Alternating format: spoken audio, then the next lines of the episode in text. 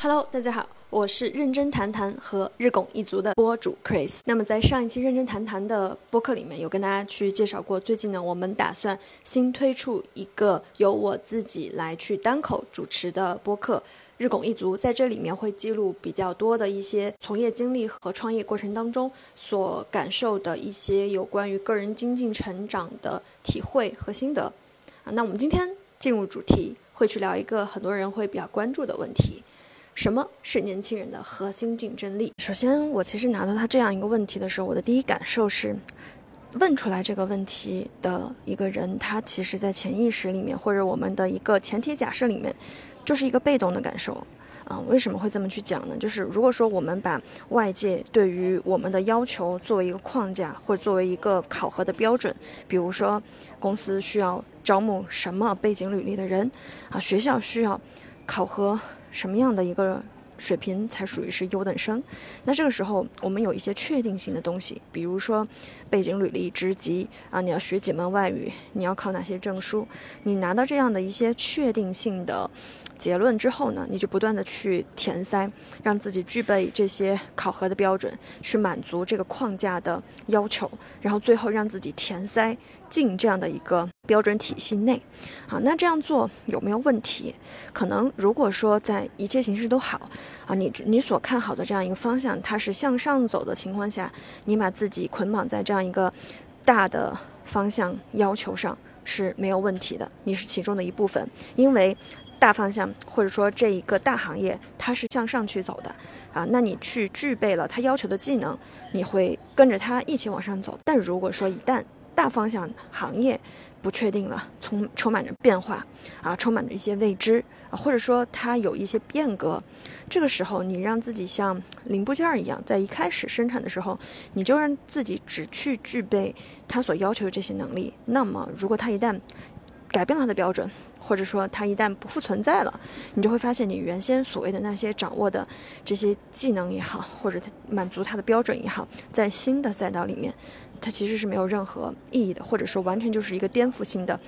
新的一个标准。我们如果摆脱了一个框架，摆脱了一个行业一个方向，他们的要求，而自己具备哪些哪些哪些的技能，不论是在任何一个行业，不论是在任何的一个好的背景或者不好的大环境下，你都可以依赖这些竞争力，让自己能够生存啊。那这个才是我们去回答这个问题的一个核心。这个针对这个核心竞争力呢，可能你会在视频啊或者一些别人的分享里面都会提到软实力啊、硬件实力啊、什么沟通力、谈判力等等等等。我觉得这些它没有错。但是，有很多时候你会发现，有些话它其实是正确，但你无法使用或者无法落地的一些东西。我思来想去，我觉得很多很多的能力，你会觉得确实具备它就是一个核心竞争力。可是你天生我们就不具备，比如说像我，就天生我不是那么性格外向，能够在任何一个环境下跟任何一群人完全没有任何阻力和隔阂的就跟人家融入一片，我做不到。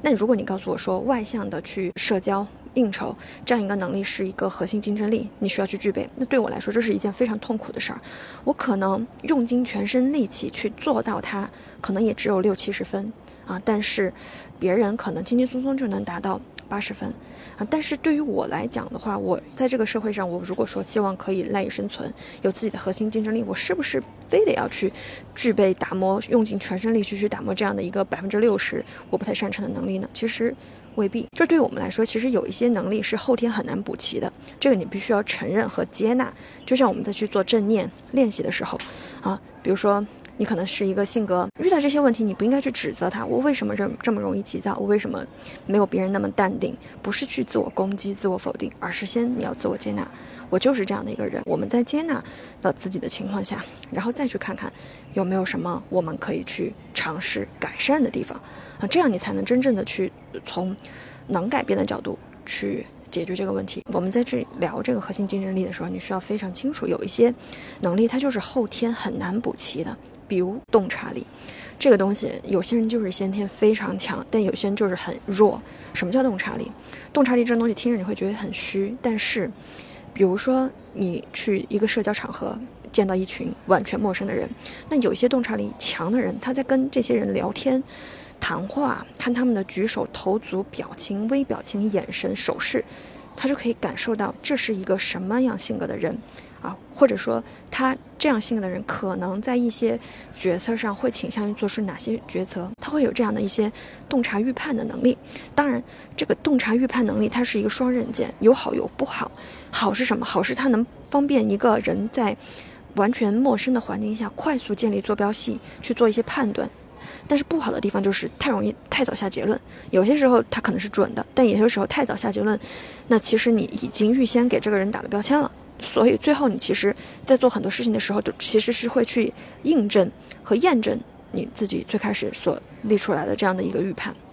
但洞察力这个事情，不是。你后天去靠弥补，去看书，我去参加一些培训学习就可以去获得的。其实它这个东西很难啊，这个东西跟个人的性格、个人的一些感知能力是直接相关的，很玄学啊，但是挺难去通过后天去培养的。所以我们的核心竞争力、当洞察力很重要，但你没有，那我觉得也没有关系，对吧？我们就接纳它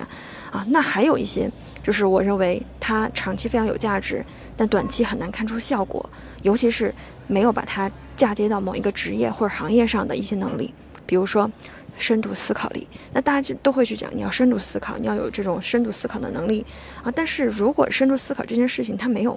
被嫁接到某一件事情、某解决某一个问题上，其实你短期来看，它其实就是很难出效果。甚至我们在没有具体要去解决的问题时候，一个人经常深度思考的话，你就会发现他是钻牛角尖儿啊，把一个问题过于复杂化。过于瞻前顾后，我们在谈核心竞争力，洞察力很重要，但你后天很难补齐；深度思考力很重要，但是没有直接嫁接解决的问题，它其实也很难看到意义。我最后总结出来，我觉得有四个，不管你在做什么行业、做什么事情、想解决什么问题，那么它其实都可以起到一定的作用。并且，哪怕先天不具备，但是你后天通过一定的精进训练，你也可以获得这样的一个能力的。而且，对于不论是工作还是生活，它都是有用的。我把它总结为四个能力，两大部分。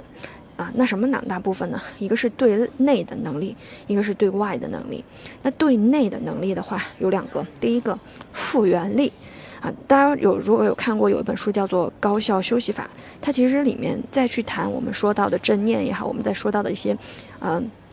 感感知自己的一些情绪也好，其实复原力是一个人在现在这样的一个竞争激烈、节奏很快的社会当中非常重要一个能力。你会发现，有些人遇到一些糟糕的事情，遇到一些不顺的那结果，他很容易被击垮。或者说他要去从这种被击垮的状态找回来他自己原来的节奏，需要的时间非常非常的长，甚至需要消耗很多的精力、很多的时间，甚至金钱。但有些人他很快的能从一个坎儿里面爬出来，并且焕然一新，升级成为一个新的自我。其实这个东西就是复原力，就是你看待这个事物的视角。就如果说你把一个别人的反馈，不是说负面的反馈。看成是对你自己人生的攻击，那么你今天一天都会非常脾气情绪很糟糕，而且做其他事情都没有心情，就觉得今天糟糕透了。第二个，我认为非常重要的是情绪掌控力。这个其实我在呃我的极客还有这个呃小红书视频号里面都有分享过两个观点关于情绪的。那我把情绪率其实划分为。两个方向，第一个方向就是你的情绪掌控力，你对于任何好的事情、不好的事情，你都能够，呃，把它跟你本身去分离开来。就比如说遇到好的事情不过于狂喜，遇到糟糕的事情不过于悲哀，啊，那就。避免了什么呢？避免了就是乐极生悲啊这样的一些情况啊。同时呢，就是你能够将情绪和你自己去分开做一个分离的话，你再去不论是解决问题、待人处事，还是去面对生活当中一些挑战的时候，其实你都可以保持一种平静。人只有在平静的时候，你才能够做出正确、理性和长期有价值的决策。但如果说一旦你动物性的那一面被激活，啊，就是情绪起来了，或者情绪起伏了，你是很难做出明智的决定的。所以，其实对内，我觉得一个人真的核心竞争力这两个非常重要，而且他，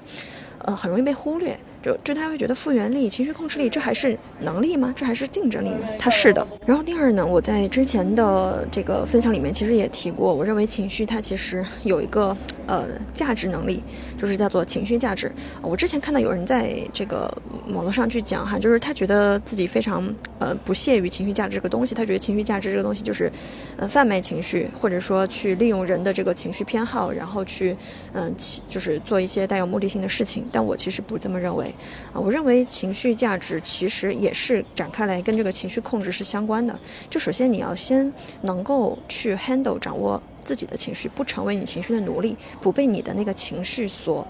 驱使。就像那个《项羽骑象人》里面提到的，就我们不我们不成为，或者说我们不被那个大象所牵着走。啊，那你能在真正去呃很好的去跟你的情绪剥离开之后，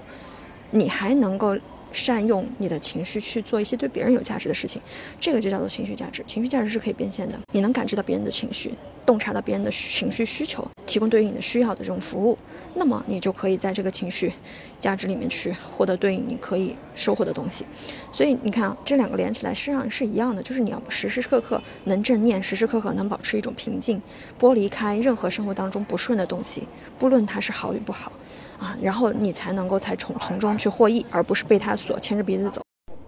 那第二个部分呢，我会把它总结为对外的能力。对外的能力有两个，第一个表现力。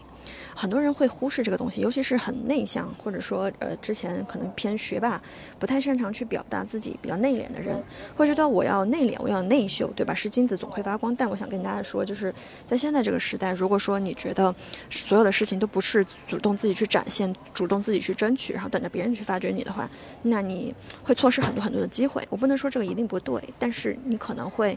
呃，原本可能可能可能能走得更稳、更更快，或者说上更高的台阶，但就因为此，你可能会更慢一些，会错失一些机会。那表现力这个东西，其实你不能偏执偏执的把它看成是展现、去秀、去嘚瑟，其实不是的。比如说你看了一本书，比如说你看了一个电影，你能够把这个电影和书里面你最触发、触达你的那个点跟别人讲清楚。这就是表现力的一个部分。比如说，我们同样去看一个东西，有些有些人他讲出来，你会觉得平淡无奇，你就听不进去，你 get 不到他是什么样的一个点让他如此的惊异。但是有些人他就是用几句话。几个眼神，几个动作，他就可以让你打动。哇，这真的是一个很好的电影，我也想去看一看。所以其实这个表现力是非常重要的一个能力，因为你只人，就就是生活在社会当中的人，不管你从事任何行业，就是你最终还是要跟人去打交道啊。你不论是销售产品，你传达观点，你去做任何的行业，你其实都是要把一个观点抽象的，把它具象化，让别人能听明白。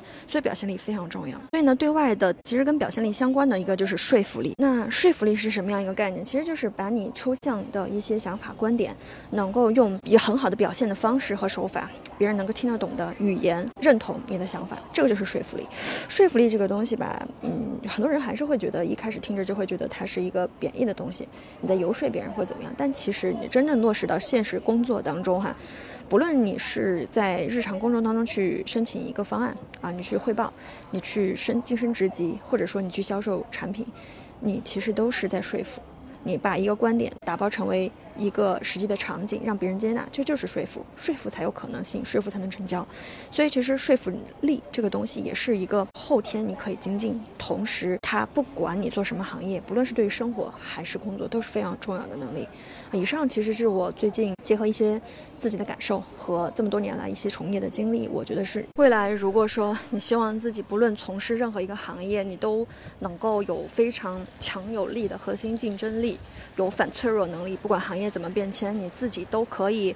呃，靠自己的能力然后谋生。那么，我觉得这四个能力你可以琢磨琢磨，怎么样分长期、短期、中期的时间规划，让自己具备，并且把它打磨成为你的核心竞争力。那以上呢，就是今天日拱一卒的一个小小的分享。那这一期的结尾呢，我也想留一个小小的疑问。大家觉得你们日常自己最擅长的一些能力，或者你从哪些能力当中获益会比较多，也欢迎在评论区里面留言和讨论。